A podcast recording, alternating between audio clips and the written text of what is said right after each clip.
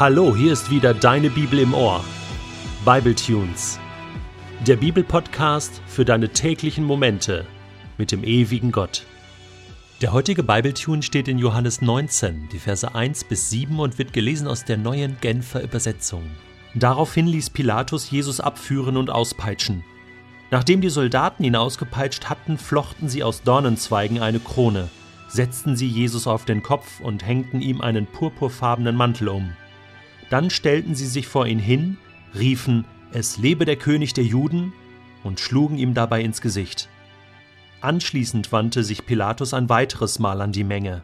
Er ging hinaus und sagte Ich bringe ihn jetzt zu euch heraus. Ihr sollt wissen, dass ich keine Schuld an ihm finden kann. Jesus trat heraus. Auf dem Kopf trug er die Dornkrone, und er hatte den Purpurmantel um. Pilatus sagte zu der Menge Hier ist er jetzt, der Mensch. Aber sowie die führenden Priester und ihre Leute Jesus erblickten, schrien sie Lass ihn kreuzigen, lass ihn kreuzigen. Nehmt ihn doch selbst und kreuzigt ihn, erwiderte Pilatus. Ich jedenfalls kann keine Schuld an ihm finden. Wir haben ein Gesetz, hielten ihm die Juden entgegen, und nach diesem Gesetz muss er sterben, weil er behauptet hat, er sei Gottes Sohn. Nachdem Pilatus nun also Barabbas, den Zeloten und Verbrecher, freigelassen hatte, wird nun deutlich, welche Strategie er verfolgt. Er wollte das jüdische Volk dadurch besänftigen, indem er ihnen Barabbas freigibt und gleichzeitig Jesus demütigt. Er lässt ihn also abführen und lässt ihn auspeitschen. Das römische Prozessrecht verbot zwar die Geißelstrafe für römische Bürger. Wir sehen das ja in der Apostelgeschichte bei Paulus. Es erlaubte sie aber für Unfreie und Unterworfene. Dabei konnte man sie als Zuchtmittel sogar dann anwenden, wenn kein Schuldspruch gefällt war. Äußerlich war Pilato also vom Recht gedeckt, als er jetzt hier Jesus auspeitschen lässt. Wie die Peitschstrafe vollzogen wurde, beschreibt ein Autor so. Der Verurteilte wurde entkleidet, an einen kurzen Pfahl oder an eine Säule gebunden und von den Folterknechten so lange geschlagen, bis er blutüberströmt am Boden lag. Die Strafe wurde mit Peitschen ausgeführt, deren Lederriemen mit Stacheln, Knochenstücken oder Bleikugeln versehen waren. Mit welcher Erbarmungslosigkeit die Legionäre ihre Opfer zusammenschlugen, zeigt die Tatsache, dass Jesus auf dem Gang zur Richtstätte nicht mehr fähig war, den Kreuzesbalken selbst zu tragen. Und man weiß aus geschichtlichen Berichten, dass viele, die hingerichtet werden sollten, diese Geißelstrafe der römischen Legionäre überhaupt gar nicht erst überlebten. Jesus war also äußerlich gebrochen und dazu hat man ihn dann noch verkleidet, in Anführungsstrichen eine Dornenkrone, wahrscheinlich aus einer gewöhnlichen Distelart, gepflochten und aufgesetzt. Und dieser elende Kranz, diese Krone, dient natürlich dem Spott. Er bildet das verächtliche Gegenteil des Siegerkranzes und des Kranzes der militärischen Sieger.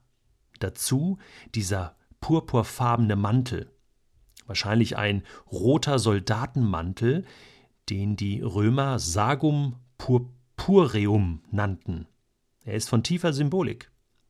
Einen roten Mantel trugen der römische Feldherr und der Kaiser außerhalb Italiens. Jesus also in all seinem Elend, ausgepeitscht, blutig geschlagen, mit einer Dornenkrone und einem Purpurmantel soll das lächerliche Gegenstück zum römischen Kaiser bilden. Die Farbe Rot ist außerdem die Farbe des Krieges in der Bibel. Nun wird Jesus, der Friedensfürst, sozusagen als kriegerischer Soldatenkönig verspottet. Und die Farbe Rot ist außerdem die Farbe der Sünde und der Sühne zugleich. Und auf diese Weise kommen also jetzt hier in Johannes 19 zwei Linien zusammen. Jesus wird im Spott zum Gegenteil dessen gemacht, was er ist, und wird zugleich als der eine sichtbar, der die ganze Sünde der Welt trägt. Das waren Gedanken aus dem Kommentar von Gerhard Meyer, Bibelkommentar zum Neuen Testament, Edition C. Ist das nicht Wahnsinn? Man kann diese Verse fast nicht lesen, ohne dass man nicht Gänsehaut bekommt oder dass einem schlecht wird. Ganz schwierig wird es, wenn man sich das in Filmen anguckt. The Passion von Mel Gibson ist ein ganz bekannter Film, der versucht, das Leiden des Christus auf den Punkt zu bringen. Worauf will Pilatus hinaus? Seine Strategie war, Jesus zu entschuldigen, ihn den Juden zu präsentieren und sagen, schaut, schaut euch doch diesen Menschen an, das ist kein König, er ist gebrochen, es ist eine lächerliche Figur. Habt keine Angst, lasst ihn frei, lasst ihn doch leben, der tut keiner Fliege mehr was zuleide. Aber das war die falsche Strategie. Die führenden Priester haben Jesus genügend erlebt und wissen um die Macht, die Jesus hatte, mit Worten und Taten. Sie ließen sich nicht davon abbringen. Für sie war es ein Gotteslästerer. Das Urteil, was schlussendlich aus ihrer Sicht gesprochen wird, ist, dass Jesus, der ja vieles behauptet hat, vieles von sich gesagt hat, auch dass er der Messias ist und so weiter, der Menschensohn, aber sie nageln Pilatus darauf fest, dass sie sagen, Jesus hat behauptet, er sei der Sohn Gottes. Und das ist Gotteslästerung. Und darauf steht nach dem jüdischen Gesetz der Tod, den sie aber nicht selbst ausführen dürfen, aber die Römer dürfen das. Und so vertrackt war das Ganze. Und deswegen, mit einem kleinen Zusatz am Ende, der dazu führen sollte, dass Pilatus noch ängstlicher wird, als er schon war. Dieser König könnte doch noch gefährlich werden für das römische Reich. Nach ihrer Überzeugung war völlig klar, dass der Messias derjenige sein muss, der als König die Römer, die Feinde, besiegt und vertreibt. Aber das war Jesus nicht aus ihrer Sicht. Und deswegen ist es nur folgerichtig, dass die Römer diesen möchte gern Messias nun kreuzigen, und damit wäre der Beweis erbracht, dass dieser Jesus überhaupt nicht der Messias sein kann.